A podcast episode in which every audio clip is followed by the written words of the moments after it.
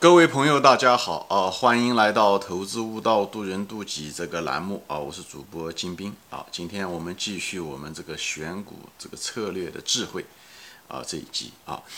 上面一集都说过了啊，就是在选股中这个选择吧啊，这中间呃，特别在投资中选股是最重要的一件事情啊。你这是个前提，你如果股票都没有选对，这选择都选错的话。那后面的操作，比方说持有啊、卖出啊这些东西都没有什么意义，特别是持有的时间越长越糟糕啊。那么我为什么要谈到，就是前面的节目中谈到的时候，是用一种排除法，而不是用那种直接选择的方法？我前面也都说了，是因为股市上大多数的股票都是烂股票，百分之八十的人都是烂虾。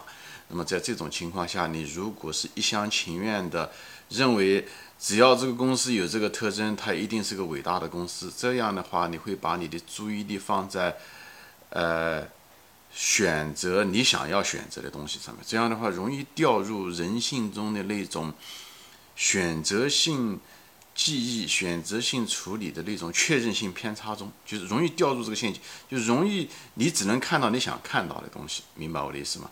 所以呢，你如果，呃。就是看到了这个公司伟大的地方，你你可能就没有看到这公司不好的地方。你你如果没有看到公司不好的地方，你那个你不知道的东西可能就要了你的命。所以呢，你选一个股票的时候，你当然希望嗯这个伟大的地方你也看，要命的地方、致命的地方也看，对不对？如果是致发现了致命的地方，那你就应该放弃它伟大的地方，因为投资中风险是第一。以后投资中那个大多百分之八十的股票都是。不好的股票，所以你的工作是过滤啊，你的工作是过滤，而不是你的工作就是直接进去选。所以任何一个策略和他为什么要选择策略嘛，就是一种工具，对不对？你到底是直接选好虾呢，还是选呃过滤掉差的虾？它是因为它要取决于它的这个背景，就具体的情况，就像打仗一样，打仗它用的策略可能又不一样，对不对？呃，就像考试一样的，其实考试跟选股还不一样，因为考试。呃，它的那种背景，跟你选股的背景是不一样，所以他们用的工具也不一样，对不对？考试首先第一点，对不对？你得要答的题目越多越好，对不对？你才能对，对不对？嗯，那么你得的分会多。还有考试呢，它有时间限制，对不对？所以这种情况下的时候，那么你就很难就是用那种排除法，对对吧？排除法的时候，因为你排除需要时间啊，所以你会浪费时间，可能就挤占了考考别的题目的这个时间啊，对不对？所以这时候很可能这种排除法就不一定适用。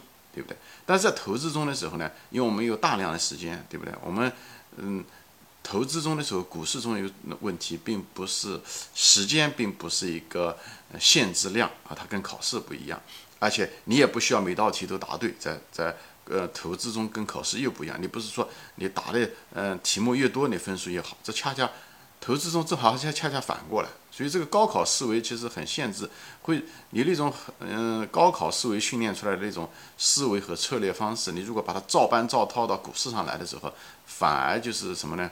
呃，反而就是会让你呃水土不服啊，甚至说叫做邯郸学步啊，最后的结果你很可能呃，就是很可能就用了一个错误的一个方法啊，在在一个。呃，错误的一个地方用了一个错误的方法。那么投资中因为是什么呢？投资中就是要求的时间不是一个限量啊，不是一个限制你的呃地方。所以呢，你有大量的时间来嗯嗯学，你要有耐心，对不对？所以投资中从来不要求说，呃，你要你要快。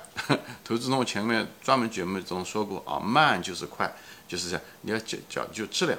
啊，数量无所谓，数量无所谓的是，你不需要投资很多公司，你也不是需要在这个一千个之中选出来的好公司越多越好越赚钱，不是的，你完完全全一辈子赚钱，很可能就选了几家公司就行了。巴菲特干了六十年，也就投资了几十家公司，对不对？世界上绝大多数的富翁其实都是投资了一两家公司，最后成为富翁的，像那些创业者，比尔盖茨啊、扎克伯格啊，对不对？嗯。苹果啊，对不对？都是一两家公司。那我们作为一个投资者，我们也不需要多。所以数量，在这个投资的这个游戏中的时候，这个背景中的时候，首先你要知道这个游戏的规则是什么。一，数量不重要，你选对多少公司不重要啊。第二，质量才是最重要的，就是说你选对的这个准确性是最重要，是关键要选对。你。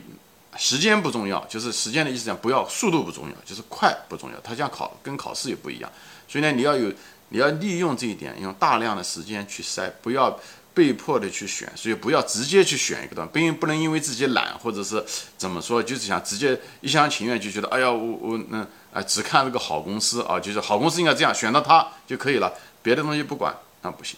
所以因为你我们本身的这种能力有限，你没有金刚钻，你别揽瓷器活啊。当你那种认知能力也好，经验也好，商业嗅觉也好，各个方面你没有到巴菲特股神这种地步的时候，你不要上来直接选股票啊，因为你选股票你错的概率很大，因为本身市场上百分之八十的股票就是垃圾股票，所以你选了的你出错的概率很大，那都是你的真金白银，好吧？所以我就在反反复复的说，那么说了这个东西以后呢，这就是为什么你尽量用排除法。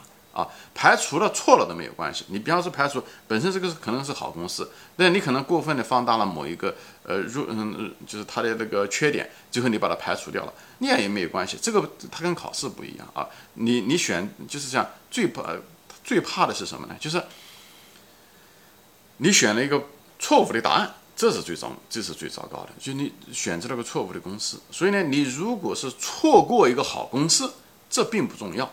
所以在股市中的时候是宁可错杀一千，不可选错一个，这个非常重要，因为质量最重要，而不是数量，好吧？我就在这方反反复复的说。所以在选股中的时候就总结一下是什么样的呢？就是选股中的策略是什么呢？第一，第一次就是过滤，前前面讲了是一票否决权，管理层不好直接否决掉。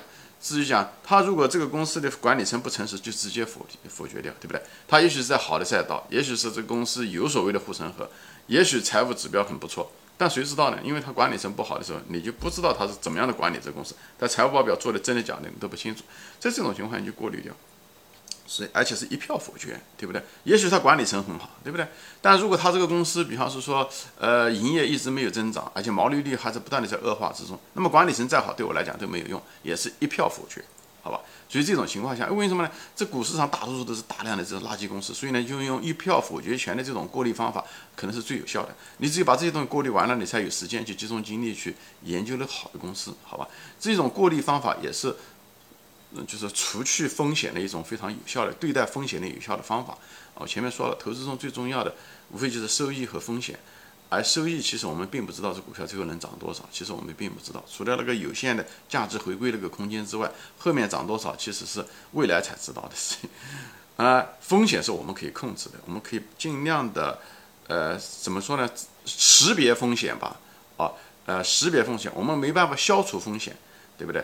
呃，所以呢，我们就离那个烂的公司远一点，所以我们可以规避风险，啊，我们就不碰那个嗯嗯嗯风嗯公司就行了。这就是我们对风险的态度，远规避风险，控制自己的风险，其实什么意思呢？就不要碰这些公司。如果拿到公司的话，尽量看它的不好的地方看得多一点啊。这样的话，所以用这种过滤法啊，这前面我一直在说的，这是第一步，对不对？等这个过滤完了以后，把那个烂的虾子从这个篮子里面拿走的时候，剩下来的这个虾子，那是你第二步是什么呢？这时候你才去确认，确认就是说，哎，这剩下来的这公司，呃，这个嗯有毛病的都给我挑下去了，对不对？这剩下来的公司，你也不知道它伟大不伟大，对不对？这时候第二步你再确认它是不是伟大，比方它有没有好的护城河啊，对不对？它公司我知道它是公司管理层，它不是呃那个。呃，不诚实的管理层，那他是不是个优秀的管理层啊？对不对？他对这个管理能力到底怎么样？是不是比他的竞争对手厉害？是不是有眼光啊？是不是低调啊？是不是这个？哎，这时候你就找的是他是不是一个平庸的？他如果平庸的，你可能又把他过滤掉了，对不对？又把他扔掉了。所以这是一个过程。如果你发现哦，他是个优秀的啊，他是一个护城河，这时候你就找他优秀的地方。哎，这是这这就是个第二步，就是第二步的时候找出这个公司。等他把垃圾的公司都排除掉的时候，你这时候第二步才找这种确认啊，就是确认性，找出一些，比方说说，呃，核心那那个的价值投资的一些核心的，呃，投资逻辑啊，他他为什么能够赚钱啊？等等，这个他为什么要把确认这个东西放在第二步，而不是上来就找他的优点？原因就是在于前面反复说过了，一个垃圾公司多，我们需要把它噪音去掉。第二点。也是很主要的一点是什么？因为我们人性啊，就是我们投资者作为我们选择者，我们人性中，投资中最大的风险实际上是人从投资者来的，是吗？我们人性中一个很大的一个偏好就是确认性，所以我们容易掉入这个确认性的陷阱。所以为了避免掉入这个确确认性的陷阱，就像不要视角一样的，不要在河边走一样的。我们先呢，把垃圾公司先过滤掉，先找反面消极的一面，用它过滤，以后再找确认。这时候的时候呢，你就风险已经被你屏蔽掉了，对不对？剩下公司都是至少不是一个烂公司，垃垃圾公司。这时候你才找它闪光的地方，哎，这时候这是第二步。所以虽然你这两件事情都做了，一个找反面的，一个是找正面的，但是次序千万不要颠倒过来。我专门有一集说过这东西，做事情的时候次序很重要啊，次序非常非常重要。呃，两件事情你同样做了 A 和 B，那先做 A 还是先做 B？这个里面的学问非常大啊，有兴趣可以往前翻一翻，我这地方就不赘述了啊。所以在这种情况下的时候呢，风险过滤掉了以后，再做确认性的时候呢，你这时候的时候你就找它的核心的投资逻辑是护城河，企业不错，赛道不错，管理层不错的核心的，找出它的核心的逻辑啊。这时候的时候呢。而且话我再岔开说一下，就是核心逻辑就那么几条。有的人喜欢找一家公司，为什么喜欢这公司啊？列出来十条、二十条。我个人认为不需要。一个公司它之所以能够比别人厉害，只要那么一两条就好了啊。像茅台，茅台就是品牌厉害啊，它的管理层非常一般。我个人认为啊。但这就够了，它那个护城河很深，这就是它的核心逻辑。所以一个公司的这时候的是把那个缺点全部过滤掉的时候，那个致命的弱点把它过滤掉了，剩下来的时候，它如果赢过别人，也就靠那么几个核心能力啊，啊，就靠那个几个核心的能力就行了。所以呢，大就是只要大多数情况下不错，就是至少不是糟糕。以后这时候有那么一两个核心的，它很可能就成为一个超级牛股。我前面举的茅台就是这样子。这是第二步，就是确认找出这个公司的核心的竞争力、核心的投资逻辑。如果在第二步又过去的时候，那么第三步的时候，你你你这时候可能就买入了。第二步完了，你可能就买入了。买入完了这第三步是什么呢？就是不断的在跟踪，每年。再看看这公司核核心逻辑你有没有错啊？哎，不断的确认啊，他公司发生了一些事情啊，哎，你一些理论啊等，这是这是实际上是这时候就是个科学的一个过程，不断的确认你的思路、你的核心逻辑啊，第二步落的核心逻辑对不对啊？什么东西？哎，就这样子，好吧？这是大概是这样子的情况。那总的核心的东西就是什么呢？就是要重视反面意见，这是第一步。第一步其实用了你时间中的百分之八十的时间，其实都在用这个事情啊，都在过滤，都在。以后呢，注重。风险，所以这就是为什么我们注重反面意见，别人讲的东西啊，前面我讲过的那种确认性偏差这些东西，注重别人提出来的一些跟你的意见不相符，正好反过来东西，要花加倍的努力去研究这些东西，而且要注重事实本身啊，注重事实本身，啊，呃，你没有看到的，或者是你忽略的，或者是你没有足够重视的啊这些东西，或者是别人跟你的相反的意见，这是你需要大量的时间去看这些东西，好吧？这个。这些是为什么要用这种态度呢？其实这个就是一种控制风险的一种态度啊，就是投资也好，各个方面也是也好，这是我们人性的一个反射。不要自大，自大的结果你就会，你把顺序会倒过来，你会找符合你观点的东西，这时候你会掉入确认性的这个风险中，这样很危险。你对批评啊这东西看不到，这样的话你犯错的概率就会大很多。因为人无完人，我们都有毛病。如果一个人人，有毛病没有关系，一个但是不承认自己有毛病的人，那是真正的有毛病，好吧？所以这投资其实跟人生是很相似的，也跟婚姻很相似。我说过很多次，选股如选妻就是一样，不要去，对吧？选股票，哎呀，看这个公司好，我就喜欢，我就我就找各种各样的理由来呃来来证明我的这个核心逻辑是对的，这就就是错了啊，就是。尽量过滤啊，就是所以呢，这种选妻也是这样，不要一见钟情啊，不要尽量不要一见钟情啊，就是因为这里面也会有风险啊，你就还是多了解，嗯，好，慢慢的温温热热起来的，那可能会更好一些啊，嗯，当然咱们男人嘛，就是特别是对女人啊，我讲也许不应该讲选股如选妻，应该是选股如选夫。啊，如选丈夫，因为什么呢？这个其实男人跟女人其实在这方面还是有差别的，因为男人的成本比较低。以前的时候，对不对？男人就是跟一个女人他交配了以后，他就可以走了啊，对不对？所以呢，他只要看一见钟情，那个一眼能看上就行了，因为他下个还有再选另外一个女，他跟在在没有当年的时候原始人的时候或者动物的时候啊，所以他的那种怀孕成本比较低啊，就他他就是说白了，他犯错的成本低，明白吗？他选错了，因为他。如果没有婚姻啊，不是一夫一妻制的时候，当年的时候，那原始人的时候，所以呢，男人更喜欢一见钟嗯一见钟情，而女人是相对来讲要谨慎很多，这都是自然选择的一个结果啊。所以呢，那我们现在选股票也是这样子的，对不对？因为女人是你要跟她的话，你这时候生了孩子，这孩子得你养啊。那男人很可能是个渣男跑掉了，他就抛弃了你啊。所以女人一般的情况下不愿意去一见钟情，就是这个。男人更倾向于一见钟情，因为他一见钟情，他犯了错误的时候，他他一见他犯错误的时候，他成本低啊。明白我的意思？所以呢，我认为就选股不讲如选妻啊，应该是选股如选夫。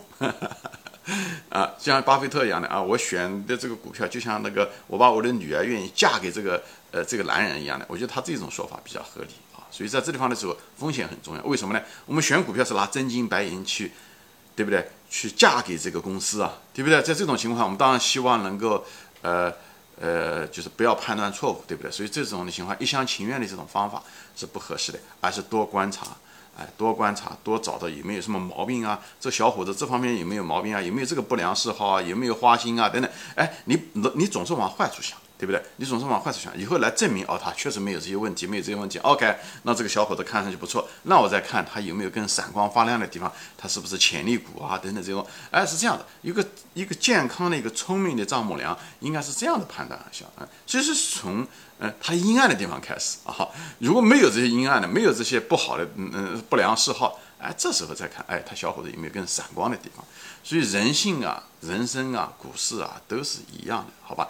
这讲这些东西干什么呢？其实选股也好，嫁人也好，都是一样，都是其实都是这种挺，就是特别是投资是挺反人性的东西啊。就是你不要任性，不要就是一厢情愿，任性也好，一厢情愿也好，说白了是什么呢？你就让你人性中的，你就那个人性成了你的主人，而不是你成了人性的主人。一个人如果是任性，说白了，他就是任着这个性，这个人性中的很多缺点的东西来统治着他，而他不是成了他那个人性中。我讲的人性很多都是动物性带来的一些东西，所以我们人这一辈子过来的时候，不要任性，小孩子才任性，对不对？不成熟。所以在这个过程中的时候，在这我们随着我们的年龄增长、经验增长，我们实际上变成了我们动物的。动物性的主人讲的就是，所以人生这个整个的过程下来的时候，就是一个修行。所以股市这个非常好的一个修行的一个地方就在这，让你在通过这个过程中的时候征服你的人性，你成为你人的真正的一个主人，真正的主人就是你能驾探你的人性，这就是你的主人。等你这个完成的时候，你就升级了。所以你无论在财富上面还是人生上面，你都得到了双丰收，好吧？所以这个就是股市一个非常好的一个提高你自己的。呃，地方升华你人性的一个地方，以后可以人生过得非常非常的圆满，你就非常圆满的打好你人生的这场游戏。前面说过很多次，这样子的话，你打这样子的话，你准备好了之后，你下一场游戏的时候，你会打得更好。你人生的时候，下一辈子如果有投胎的话，你会打更有意思、更高级的游戏，因为那时候你已经超越了你自己，就超越了你已经逃离了你的那个自我感的。那个人性的那个监狱，以后你可以迎接更高的挑战，更丰满的人生，好吧？行，今天我就分享到这里啊，谢谢大家收看，我们下次再见，欢迎转发。